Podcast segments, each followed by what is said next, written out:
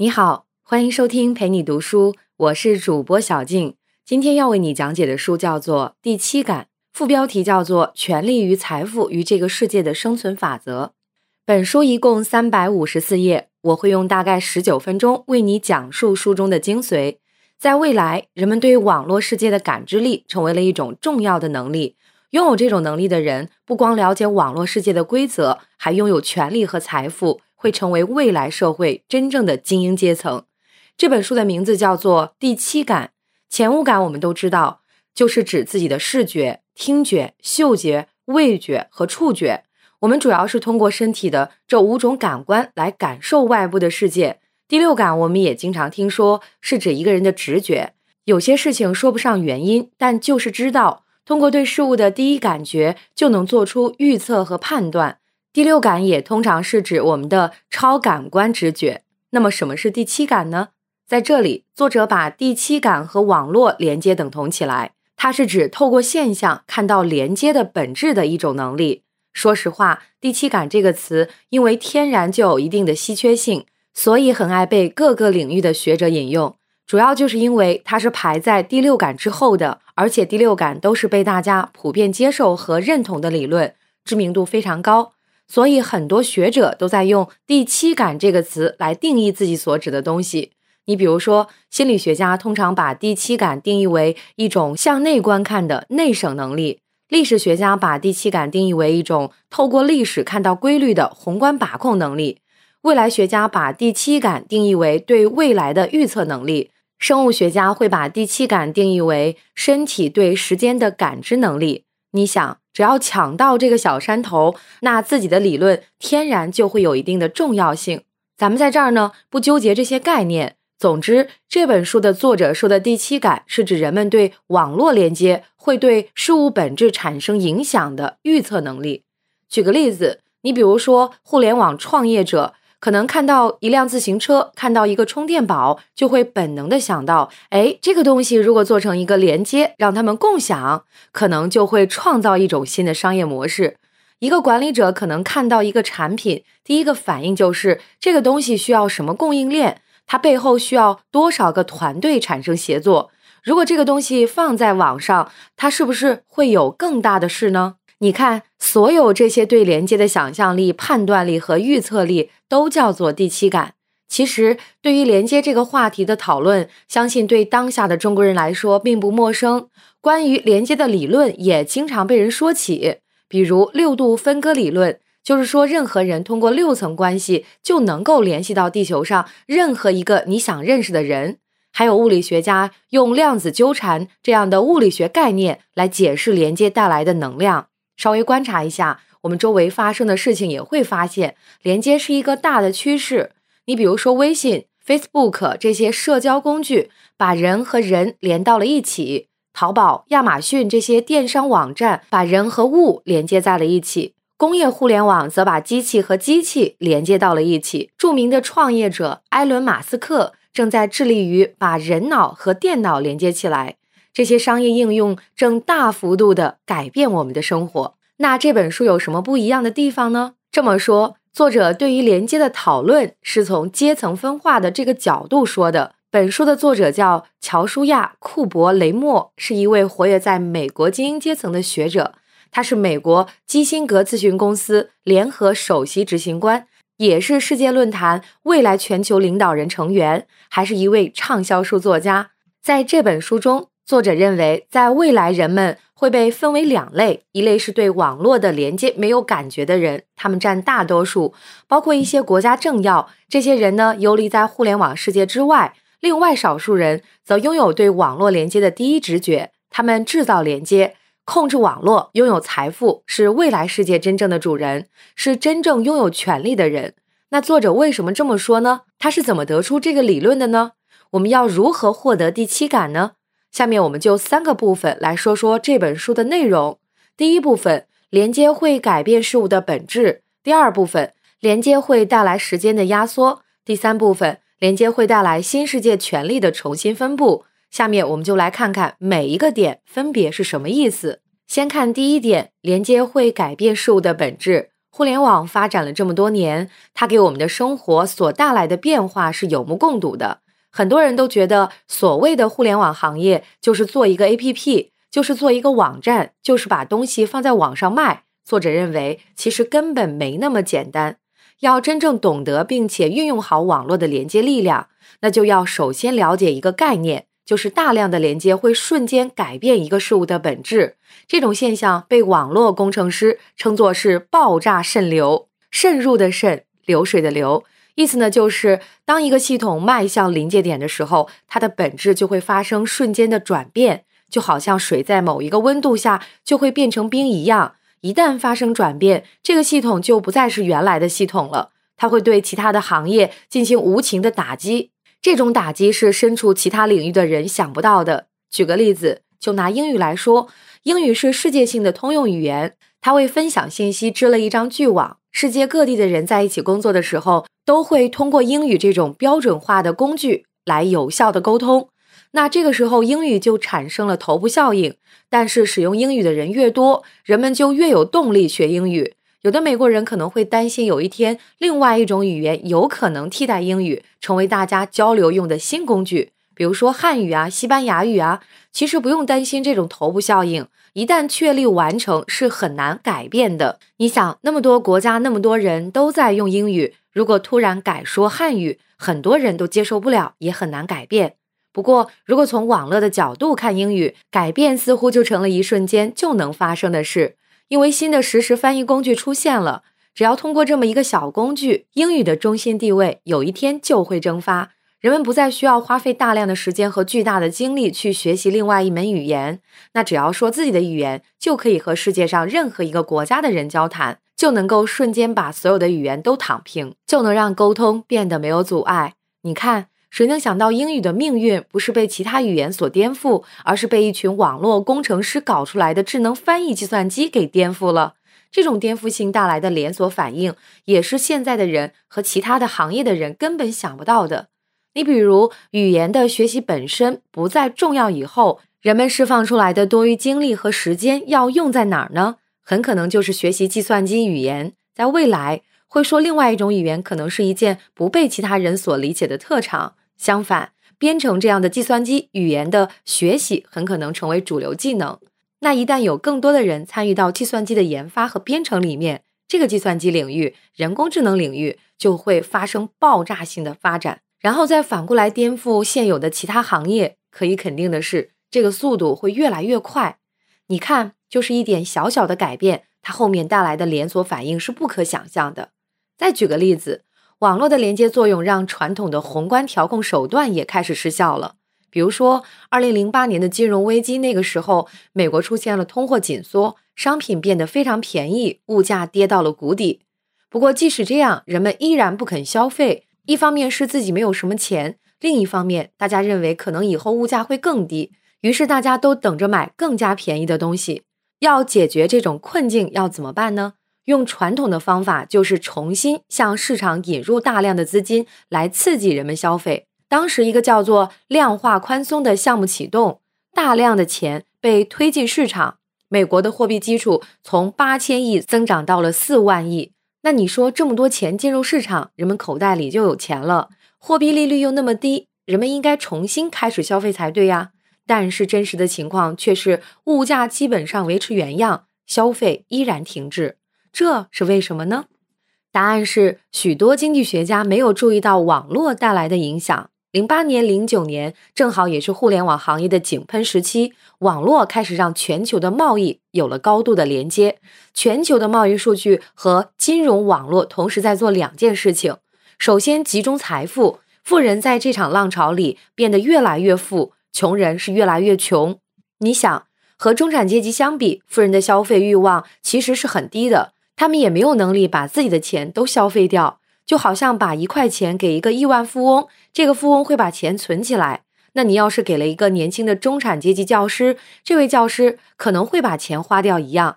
恰好能量化宽松政策的得益者就是那些富人，因为富人的信用往往更好，他们也更愿意接触网络，也会参与到全球性的分工合作里面，因此他们成了这个政策里最大的受益者。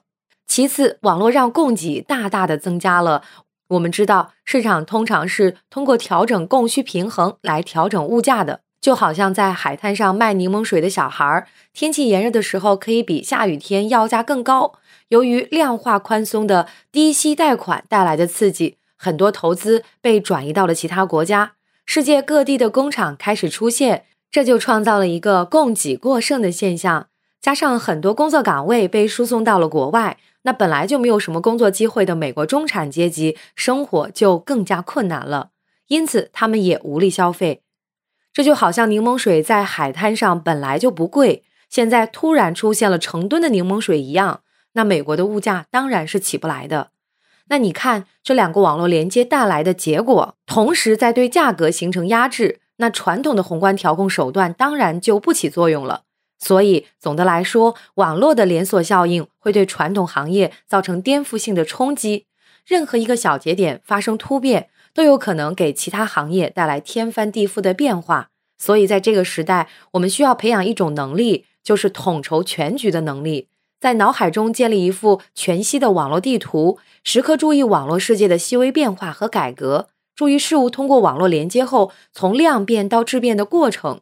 所有这些对连接的想象力、判断力和预测力，就是作者所说的第七感。拥有第七感，你就能敏锐地体会到网络世界的变化。要知道，这些细微的变化，说不定就是你的威胁来源，也说不定就是你的机会所在。下面我们来说第二点，连接会带来时间的压缩。如果我们穿越到没有互联网的时代，跟现在对比一下，你觉得最大的区别是什么呢？你可能可以想到很多例子，比如说购物更加方便，比如信息的查询更加便利等等。但是作者说，这些都是表面现象，其实最大的一个区别就是互联网带来了时间的压缩。这点非常重要，因为在过去，人类大部分时间里面对力量的争夺，都主要是围绕在对空间和领地的控制展开。你比如，历史上绝大多数的侵略和反侵略战争，本质上都是这样的。那为什么要争夺领土呢？因为控制了领土，就控制了人，也就等于拥有了财富和权利。但是互联网出现就不一样了。网络的特点就是，即使是不拥有你的东西，也依然可以控制它。比如说，如果你的手机被我的病毒控制了，那它就等于就不是你的手机了。再比如说，现在很多做共享经济的大公司，都是在没有取得所有权的情况下，控制了汽车、金融和酒店房间。那为什么很多创业公司发展初期宁可倒贴钱，也要迅速的占领市场呢？那就是在抢时间。战争也是一样。在过去有了飞机之后，战争就从两维变成了三维，谁的空军力量强，谁就有压制性的优势。但是现在更重要的战争在互联网上，谁得到的信息更多，谁的反应速度更快，谁能控制更多的电子系统，谁就有更大的优势。比如说，如果彻底侵占了敌方的银行、数据库和通讯系统，也许一个国家兵不血刃就能够侵占另外一个国家。你看。网络增加了第四个维度，就是时间维度。网络让人们的追求从空间站转变成了时间站，也就是说，谁的速度更快，谁就花费更少的时间，谁就拥有更强的竞争力。在未来，实现工业智能的现代化，国家制造一架无人战斗机可能只用几分钟的时间。这种速度带来的力量是没有实现工业智能的国家所望尘莫及的。速度是唯一的竞争力。快人一步就享受更多的竞争优势，快人十步则会带来决定性的优势。十足的速度就代表绝对的力量。作者认为，我们现在的这个时代，快的人和慢的人之间是不存在平等的。能最有效的压缩空间和时间的组织，不管是国家还是企业还是个人，他们在争夺财富和机会的时候，都享受明显的优势。说到这儿，就不难理解。为什么大城市的生活节奏要比小城市大得多了？因为大城市资源有限，竞争激烈，对速度的追求自然也成了每个人潜在的目标。作者还认为，网络压缩的不仅仅是时间，还缩短了我们学习知识的路径。对于个人来说，在网上学习知识和技能越来越方便，只要你想学、肯用功，几乎能找到任何一个领域的相关知识。想简单一点。只要戴上耳机，打开手机上的音乐软件，你就能听到各种各样的课程。但复杂一点，像修改计算机代码、制作手机软件这些计算机领域的相关知识也是随手可得。那这么一来，那些有自学能力、善于运用网络学习资源的人，就能不断的提升自己的知识水平和技能，最终在社会中获得更强的竞争力。总的来说，作者认为网络的最终目的就是压缩时间，不管外在的技术怎么变。核心的目的始终是在更短的时间内满足人们更多的欲望，用更少的消耗做更多的事情，在有限的时间里活得更加精彩。人们对时间的节省、对速度的渴望、对效率的提升是永无止境的。它只有顺应互联网这个大趋势，才能在未来的世界占有一席之地。下面我们来说第三点：连接会带来新世界权力的重新分布。过去我们总是认为，谁掌握更多的权力、金钱，谁就更有影响力。但是作者认为，在未来的世界中，这个顺序可能要变。在未来，谁能掌握更多的影响力，谁就更有权利和金钱。为什么这么说呢？因为在网络时代，一个组织的影响力是可以兑换成权力和金钱的。比如微信，当它有十亿用户的时候，就天然有收费的能力和引导舆论的权利。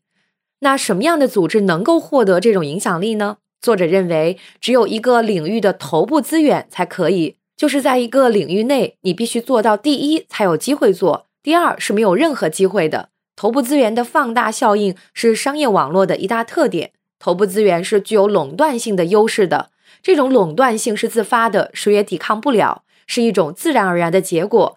你比如说，在传统行业里面，一个公司的利润总是会随着时间的推移越来越少，这个不难理解吧？因为越到后面，加入的竞争者就越多，市场会被无限的瓜分。可能一个市场的老大是强一点，但是相比于市场的老二，也强不了太多。就好像亨利·福特发明了汽车，一开始的时候，他根本就没有竞争对手，福特大赚了一笔钱。但是后来这种垄断并没有持续多久。后来的竞争者就入局了，像道奇兄弟啊、莱克萨斯，一大批的新型汽车制造商就崛起了，福特的利润就开始一路下跌。再后来，其他国家的汽车制造商也加入竞争，像日本、韩国、印度，包括我们中国，纷纷入局。随着竞争越来越激烈，每一方的利润都在下降，这个就是传统商业模式的宿命。但是互联网的企业就不一样，在网络上。一旦一个头部的资源确立了它的坐标，占据第一的市场份额，那它的优势会和其他的竞争者逐渐拉大，后来的入局者是没有机会赶上的。你就像微软开发了 Word 文档。可能一开始花费了几百万美元，可能 Word 文档也不是最好用的一款写字软件，但是它一旦被大家广泛的使用，其他人想要进入这个领域几乎是不可能的事情。你想啊，好，你不用我的，但是你要传输的那个人在用，那中间就得进行一次转换，这多麻烦了。最方便的事情是不要标新立异，和大家用的一样就行了。网络上的头部效应随处可见。当你的朋友们都在用同一款软件的时候，你就很难保持特立独行。这就是为什么 Windows 操作系统在首次发行了三十年后，能够在全球百分之九十的电脑上运行。谷歌能够拥有百分之六十五的市场占有率，Facebook 能把十亿用户连接在一起的原因。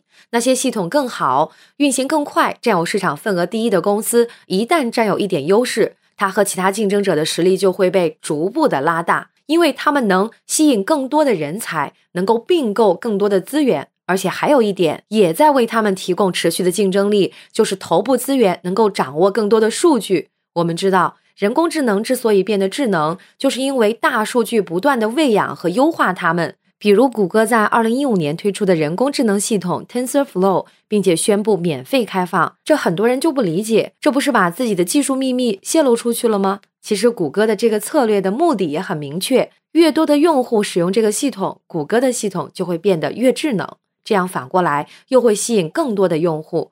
总的来说，在网络世界中，连接能带来影响力，而影响力能转变为权力和金钱。在新的时代中，权力会被重新分布。谁能创造更多的连接，谁就是这个时代的拥有者。不管是企业还是个人，在这个时代打造自己的个人品牌、塑造自己的影响力，都是最重要的事情。总结一下这本书，给我们总结了网络连接对我们这个时代产生的改变和影响。